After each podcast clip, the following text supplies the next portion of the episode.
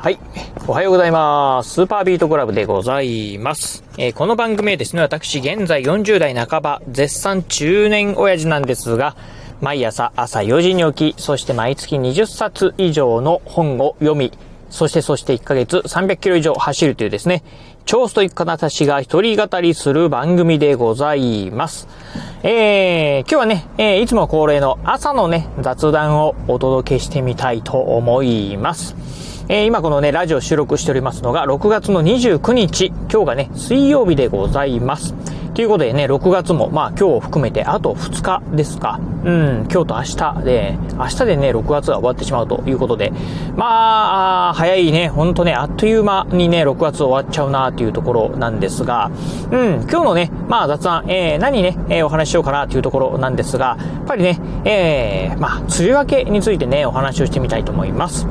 あのー、ね、もう皆さんもね、えー、ニュース等でご存知の通り、えー、6月27日ですかね、2日前なんですが、まあ、関東地方はですね、まあ、梅雨明けをしました。ということで、えー、そしてですね、まあ、うん、昨日6月28日なんですが、まあ、近畿やね、え、中国地方、え、中国、四国、そして、えっ、ー、と、九州の北部の方だったかな。まあ、なんかもね、まあ、梅雨明けしましたということでね、えー、まあ、梅雨明け宣言がね、されたんですが、うん、あのー、6月でね、梅雨明けっていうのがですね、なんかね、すごくね、えー、えー、もうそんなね、早くもう梅雨明けしちゃうのっていうふうにね、思うところでございます。まあ、さらにね、驚くのが、うん、まあ、私の住んでるね、このね、岡山あなんですが、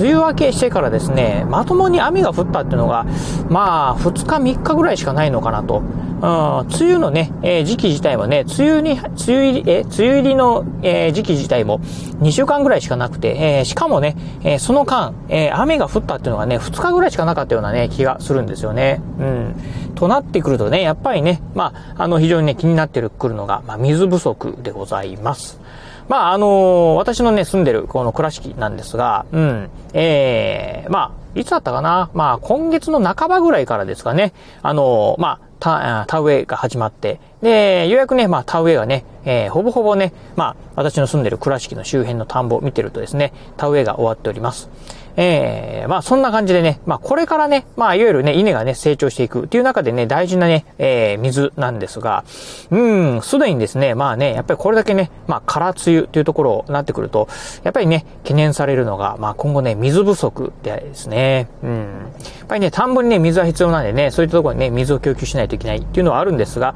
当然人間ね、生活していくためにはですね、やはりね、えー、水は必要なので、まあ生活用水としてもね、使わないといけないっていう風になってくるとね、えー、まあ全体的なね、水自体は少ないのにね、まあ今後どうするのっていう話がね、出てくる可能性もね、あるんじゃないかなと。うん。今後のね、まあなんか週間天気予報なんかを見ててもですね、やっぱりね、ずっとね、こう、まあ梅雨明けしたっていうこともあって、晴れマークがね、続いてるんですよね。うん。となってくると、まあね、本当あの、大丈夫かなと。うん、梅雨明けしたはいいんだけど、水不足にならないかなっていうのがね、気になるところでございます。はい、という感じでね、まあね、うん、まあ、えー、ちょっと私の住んでるね、まあこの倉敷なんかもね、週間天気予報を見てると、うん、もうほんとね、まあ7月のね、上旬ぐらいにちょっとね、雨マークはね、くつかついてるんですが、まあ今日もね、今ね、このラジオ収録してるタイミング、今ね、まあ、うん、ちょうどね、あの、会社にね、出勤をしてるところなんですが、ほんとね、雲一つないね、お天気ですね。うん。なんとなくね、このね、あのー、まあ、梅雨明け、えっ、ー、と、真夏に入ったなーっていうね、日差しっていうのがね、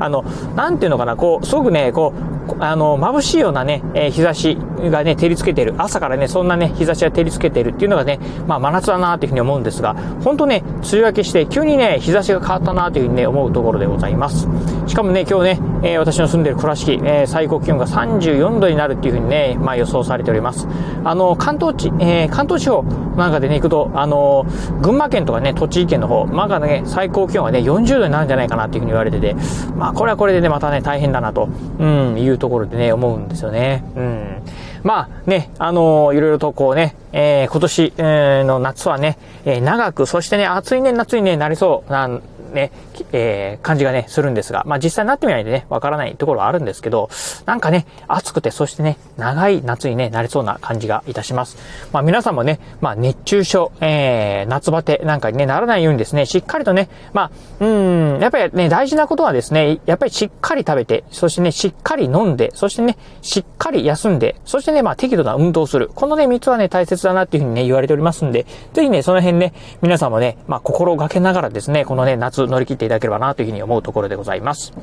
はい。ということでね、まあ今日はね、えちょっと短めではあるんですが、まあいつものね、毎朝恒例の雑談をお届けいたしました。昨日はね、えー、一日ね、ちょっとね、えー、雑談お休みさせていただいたんですが、明日はね、予定通り、まあ雑談ね、配信する予定ですので、まあ、こうご期待いただければなというふうに思います。